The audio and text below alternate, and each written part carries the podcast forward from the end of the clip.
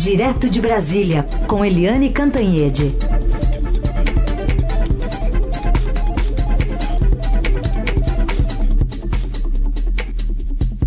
Oi, Eliane, bom dia. Bom dia, Raíssa e Carolina ouvintes. Oi, Eliane, bom dia, bem-vinda. Vamos começar então falando sobre é, como o presidente Bolsonaro está começando esta quinta-feira. Só para colocar aqui em contexto, uma manifestação agora mais atualizada do presidente da Câmara, Rodrigo Maia, que ontem falou né, sobre esse, esse convite enviado pelo presidente para a manifestação de março. Agora ele disse lá em Madrid, né, ele está fora do país, está lá em Madrid, e disse que não vê o aumento da tensão entre o legislativo e o executivo por causa da disputa provocada pelo orçamento impositivo. É, essa declaração ocorre dois dias depois do Estadão publicar que o, que o presidente compartilhou esse vídeo. Dando um tom mais ameno, demonstrando irritação com os questionamentos, Maia declarou que a relação entre o Congresso e o Executivo segue na normalidade, não tem confusão, não, está tudo tranquilo. Enfim, mas o que, que deve sair dessa reunião com o presidente e o Ministério da Defesa ali, e nesse contexto também político, Eliane? Carolina, o presidente Jair Bolsonaro já tinha marcado esse encontro lá no Ministério da Defesa. Ele foi pessoalmente, é, o encontro marcado para as nove horas, para ele ouvir o balanço do Ministério da Defesa sobre a, a, o uso da GLO, ou seja, a garantia da lei e da ordem, lá no Ceará. O Ceará, que, como todo mundo sabe, está conflagrado com a Polícia Militar é, amotinada, aquartelada. Mas, enfim, neste momento, o presidente Bolsonaro no Ministério da Defesa significa que ele vai ter momento para foto, momento é, para um ambiente de demonstração de força na cúpula militar. E isso neste momento em que muita gente dentro das Forças Armadas, é, da reserva, da ativa, está é, tá demonstrando desconforto com o excesso de simbiose entre Forças Armadas e um governo de plantão. Né? Quando você vê é, as Forças Armadas constitucionalmente são uma instituição de Estado não do governo que vem, do governo que vai, do governo que volta. Né? Não é uma questão político-partidária ideológica, é sim uma questão de Estado. E já há muita gente incomodada porque há um excesso de simbiose mesmo, de identificação das Forças Armadas com um governo que cria muita confusão e muito tumulto. Né? Então, é, com a sensação de que as Forças Armadas possam ser engolidas pelas crises que o Bolsonaro cria, ou verdadeiramente ou artificialmente. O próprio comandante é, do Exército da época da eleição, o general Eduardo Vilas Boas, que é um grande militar, que tem grande liderança, ele já alertava para isso no meio da campanha. Né? Forças Armadas não podem se identificar com um governo né, com os erros ou acertos de um governo, né? Uma coisa são forças armadas, outra, outra coisa eh, são governos, né? E isso está tá se confundindo, é, essa imagem está se misturando na opinião pública. Então, hoje, é, o presidente vai lá, vai tirar foto, vai demonstrar força, mas a coisa ficou muito feia depois que a nossa colega Vera Magalhães é, divulgou no Estadão aquela, aquele vídeo né, épico com fundo é, do hino nacional, com fotos, as imagens do presidente esfaqueado na campanha e tal, e o presidente convocando para uma manifestação é, que no fundo ela está é, sendo convocada contra o Congresso, contra o Supremo, depois que o general é, Heleno fez aquela coisa de dizer que os políticos são chantagistas e falando de povo na rua.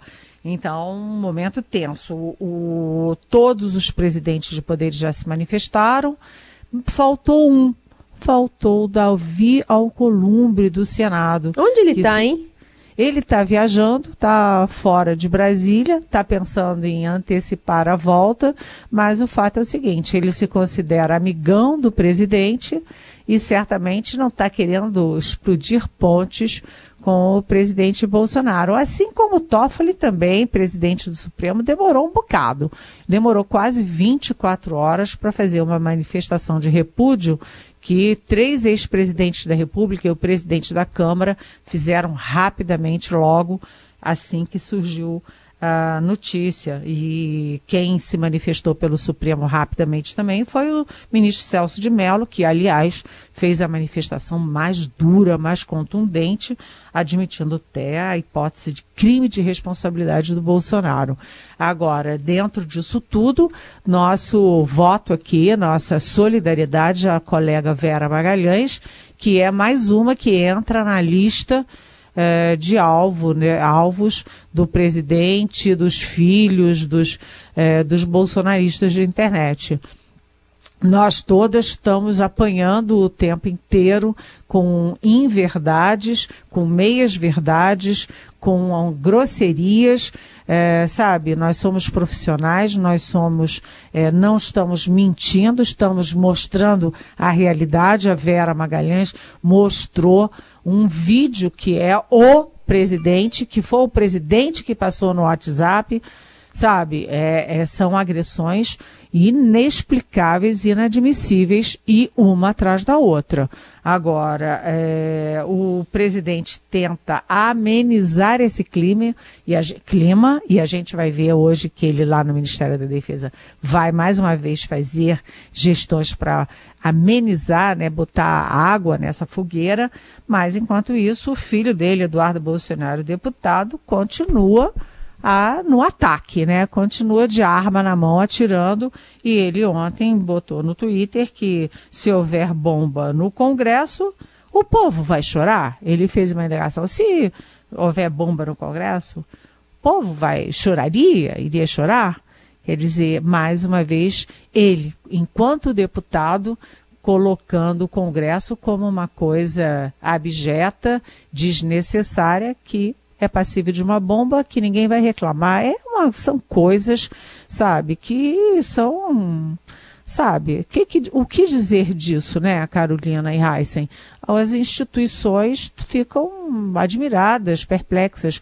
Mais de 10 partidos eh, se manifestaram, inclusive o PSL, que foi partido do presidente na eleição e até pouco tempo, ou seja, todo mundo dizendo: olha, a democracia tem lá seus defeitos, mas a democracia ainda hum. é, não inventaram nada melhor do que a democracia. Vamos respeitar as instituições e um poder tem dever de respeitar o outro e um deputado tem obrigação de defender o seu próprio poder. Senão sai dele, né? O que está fazendo lá dentro? Até para não correr o risco de bomba, ele e o irmão, inclusive, né? Que pois é, a bomba a pode cair na cabeça deles, né? É. Aliás, eh, Eliane, você colocou bem aí, quando você falou nós todas, porque eu tenho notado isso, já falei com você até aqui no ar e outras vezes também, que é muito diferente aí a onda de ataques quando é um, uma jornalista, mulher, né? Você mesmo não sabe disso. Que é muito diferente quando é homem e quando é mulher, a, a reação aí, até nisso aí, é diferente. O ataque é muito mais virulento com, com, contra as jornalistas. O, o Eliane, tem uma pergunta do Nelson de Pirituba, nosso ouvinte, que tá, é, ele diz: já vi outros presidentes eleitos com grande maioria serem destituídos do cargo por não se entrosarem com o Congresso. Será que estamos caminhando para o impeachment? Pergunta o Nelson. Oi, Nelson, bom dia, bem-vindo. Olha, essa palavrinha maldita, né, impeachment, ela circula daqui e dali, mas muito mais como fofoca, como reação irada de quem não está gostando das coisas e tal. Mas eu não sinto nada, nenhum, nenhum movimento nesse sentido. Todo mundo sabe que o Brasil já passou pelo impeachment do Collor passou pelo impeachment da Dilma. Impeachment não é uma brincadeira. O Brasil não é uma republiqueta de bananas que faz impeachment de dois em dois anos. Ou seja, eu acho que não está no horizonte é, impeachment do presidente Jair Bolsonaro. Não há nenhuma articulação nesse sentido. Agora, que há muito desconforto, que há muita, muito incômodo, é, assim, e até muita ira com essas, é, esses excessos do presidente, dos filhos, etc. Isso com certeza, mas não a ponto de impeachment. Eliane, um assunto muito importante, não só politicamente, mas financeiramente, é como o governo está agindo em relação ao coronavírus, já que tivemos agora um caso confirmado aqui em São Paulo. É, ontem as autoridades. Aliás, é, até serve como destaque: ministro da Saúde ontem, Luiz Henrique Mandetta, é, foi um, um. acho que deu um, deu um exemplo de como o ministro pode ser eficiente, né? Um ministro técnico respondendo as perguntas e, e tratando seriamente de um assunto que é, é basicamente é, importante também para a questão econômica do país, né? Diferente de alguns outros ministros, especialmente nas redes sociais.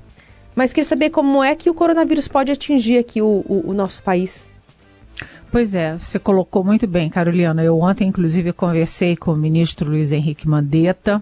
Ele passou 2019 muito discreto, muito submerso.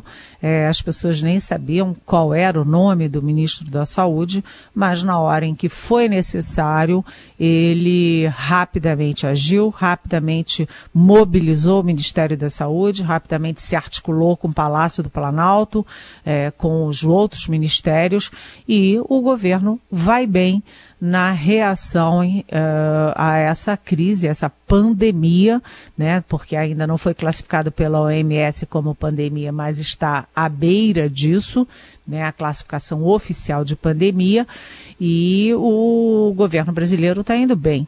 O ministro Luiz Henrique Mandetta, ele é um homem muito equilibrado, muito sério, ele é um médico com formação inclusive em Atlanta, na Georgia, nos Estados Unidos, especialização, e ele, ele tem agido com, inclusive com serenidade.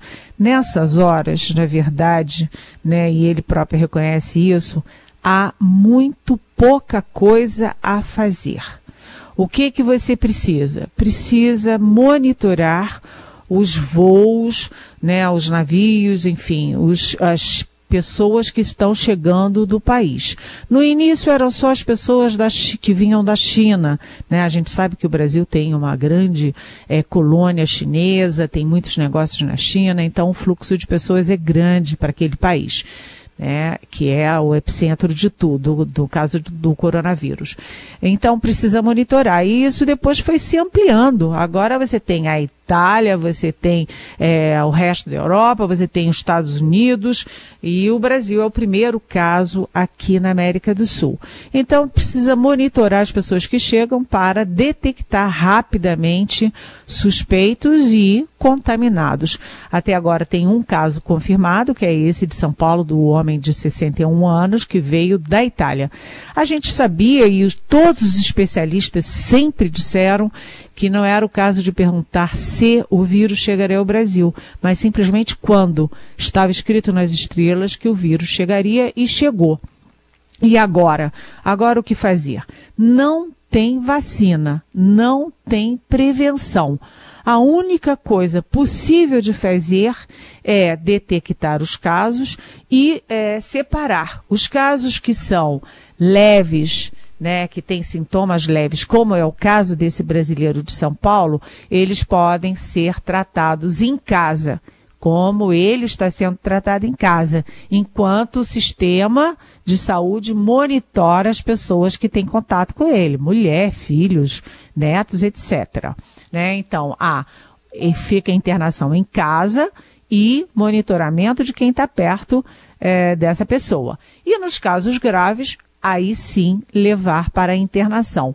Ponto. Não há mais o que fazer. Né? A terapêutica ainda é duvidosa, há muitas dúvidas sobre a dinâmica de propagação do vírus, né? a dinâmica de, do próprio vírus no organismo das pessoas. Hoje já saiu a informação de que uma pessoa na China, uma mulher, que já tinha tido voltou a ter, quer dizer, ela está tendo a segunda rodada de coronavírus, ou seja, não é um vírus que se autoimune, ele é, permite que a pessoa tenha mais de uma vez, E não se sabe também como o vírus se comporta num ambiente como o brasileiro, úmido e de calor, como é é, principalmente no verão, como uhum. a gente está vivendo agora.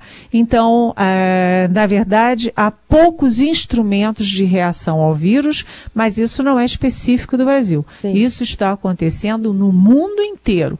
Muitas dúvidas, poucas respostas. E o Brasil está seguindo os protocolos internacionais, fazendo tudo o que é possível. E esse tudo é muito pouco Vamos agora torcer para que o vírus seja, enfim, é, ele seja muito frágil diante das condições climáticas brasileiras. Vamos torcer, porque agora só nos resta torcer. Acho que você acabou até respondendo a pergunta de uma ouvinte aqui, a Zilma, que mandou um áudio que a gente compartilha também com os outros ouvintes. Bom dia a todos. É uma pergunta para Eliane. Eliane, é, por favor, vocês, você acha que está havendo negligência do governo brasileiro em relação ao coronavírus? Essa pessoa que está em quarentena domiciliar não deveria estar num hospital, num isolamento hospitalar? Bom dia, meu nome é Zilma, sou de São Paulo. Oi, Zilma, muito obrigada pela pergunta. Muita gente se pergunta isso. Eu te agradeço até por ter trazido essa questão aqui. Não, eu não acho e os especialistas, os epidemiolo epidemiologistas não acham que o governo brasileiro está sendo, é, tá sendo, enfim, é, descuidado é, com, com a questão do coronavírus, não todas as providências estão sendo tomadas. E essa questão de deixar o paciente em casa é exatamente porque você lembra daquele navio? Se você tem uma pessoa contaminada e todo mundo fechado naquele ambiente, o que era uma pessoa passa para 10, para 20, para 100 e vai se alastrando. Levar uma pessoa contaminada para um hospital é botar em risco todas as pessoas que estão no hospital e que já estão com uma saúde fragilizada fragilizada. As, os principais alvos desse vírus são aqueles pacientes que são mais idosos, quanto mais velhos, mais suscetíveis a morrer é, que têm câncer, que têm doenças que estão frágeis com a imunologia baixa. Portanto, é, faz sentido você manter esse paciente em casa e isso está sendo usado, inclusive, nos países desenvolvidos. Não é uma exclusividade hum. brasileira. Portanto, eu acho que nesse caso o governo brasileiro está fazendo o que é possível fazer. Aproveitar também para dizer para nosso ouvinte, a Vilma, que dois especialistas que a gente ouviu, ontem o Dr. Gubi Soares e hoje a doutora Helena Sato, falaram também essa, exatamente isso que a Eliane acabou de trazer aqui. Só para fechar, Eliane, uh, tem consequência econômica também, né, em relação ao coronavírus já chegando ao Brasil. Pois é, é, eu no outro dia estava numa palestra em São Paulo e o super respeitado e super querido é, ex-ministro Luiz Carlos Mendonça de Barros estava dizendo que ele já viu isso antes, que falam em epidemia, todo mundo entra em pânico, aí a bolsa reflete, dólar tal, e que no fim vai se ver que havia exagero, que não é bem assim. Mas no caso do coronavírus, eu acho que a coisa está sendo diferente, porque você ontem teve as bolsas derretendo no mundo e aqui fortemente no Brasil uma queda de 7%, é, a gente pode usar até o verbo desabar. Né? O dólar também subiu, subiu bastante e, segundo as estimativas, as empresas perderam num único dia de 260 bilhões a 290 bilhões, ou seja, é o efeito mais impactante importante aqui no Brasil, mais é, doloroso está sendo na economia e, e isso vai é, prejudicando, vai reduzindo para, vai reduzindo, vai puxando para baixo a previsão de crescimento é, econômico do Brasil, que é tão importante é, para a gente, inclusive, é, recuperar empregos, recuperar estabilidade. Muito bem, então tá aí. Eliane Cantanhede com a gente mais uma vez. Bom dia, Eliane. Até amanhã. Até amanhã. Bom dia. Bom dia.